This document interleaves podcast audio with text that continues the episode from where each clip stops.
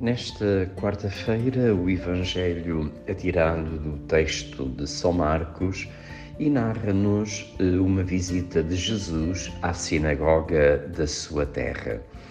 Ehm, Jesus tem vários episódios nas sinagogas eh, e normalmente são momentos de confrontação. Desta vez também, Jesus, eh, na sua terra, eh, no seio daqueles que o viram crescer, que o conheciam, causa espanto eh, pelos sinais que realiza. Jesus realiza sinais, milagres, a palavra milagre vem do grego e é a tradução da palavra sinal. Portanto, os milagres de Jesus são sinais do reino de Deus e Jesus curou vários doentes, anunciou a palavra e estavam todos estupefactos com uh, o seu poder e com a sua personalidade. Porém, em vez de acolherem eh, a boa nova que Jesus ensinava, eh, pelo contrário, iam pelo caminho da desconfiança. Mas quem pensa ele que é? Nós conhecemos-lo bem, conhecemos a sua família, cresceu aqui entre nós, como é que ele agora eh, se arma em, em, em Messias e Salvador? Nós conhecemos muito bem quem ele é. Jesus termina o Evangelho dizendo, Marcos, que Jesus estava admirado com a falta de fé daquela gente que não queria ler os sinais, que não queria abrir-se à manifestação do reino de Deus no seio da sua comunidade. E por isso Jesus estava admirado com a falta de fé daquela gente. Eu penso que esta admiração de Jesus permanece também nos nossos tempos.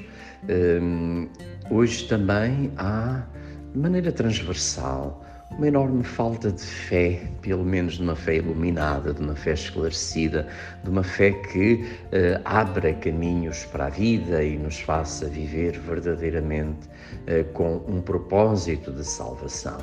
Hoje há claramente um déficit de fé na sociedade em que vivemos e por isso este texto, de algum modo, ajuda-nos também a, a sabermos estar eh, num mundo assim, num mundo onde a fé é desvalorizada, num, num mundo onde a fé muitas vezes não é uh, tida na devida conta. Mas não nos havemos de admirar. Não há muito tempo li um, uma passagem de um livro uh, do Papa Ratzinger, Papa Bento XVI, uh, e que dizia precisamente que os cristãos a sério foram sempre muito poucos, foram sempre um grupo muito reduzido, mesmo e referia, mesmo na Idade Média, quando a sociedade parecia toda cristã e tinha um rosto de cristandade, mesmo aí os que viviam mesmo a sério o Evangelho eram muito poucos.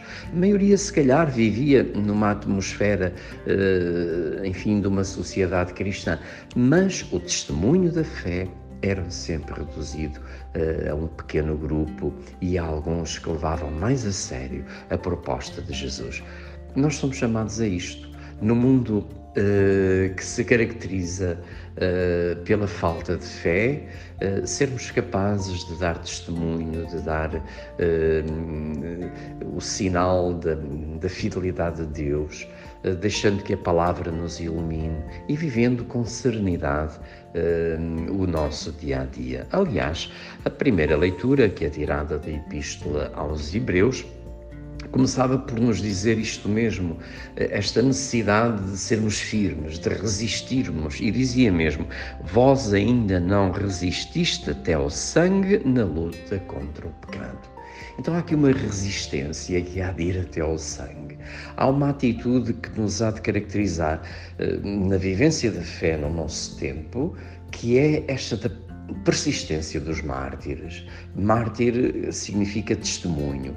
E, portanto, hoje é preciso darmos testemunho de, de com serenidade, eh, enfrentarmos os critérios do mundo em que vivemos para podermos verdadeiramente eh, ser fiéis a Jesus Cristo e sermos profetas do seu amor. E a melhor maneira de o fazer não é hum, digamos, um exercício, digamos, de estratégia, de, um, sei lá, de, de encontrar uh, as armas próprias para enfrentar o mundo. A melhor maneira de o fazer é pôr em prática, no fundo, aquilo que a carta aos Hebreus também uh, nos uh, aconselha e nos exorta. Isto é, hum, no fundo, pormos em prática, desde logo, hum, a experiência da fé. É, vive, é sendo cristão, a sério, que encontraremos o antídoto necessário para viver neste mundo. Por isso, o autor nos, nos convida: levantai as vossas mãos, as vossas mãos fatigadas, uh, os vossos joelhos vacilantes e dirigi os passos, dirigi os vossos passos pelos caminhos do Senhor.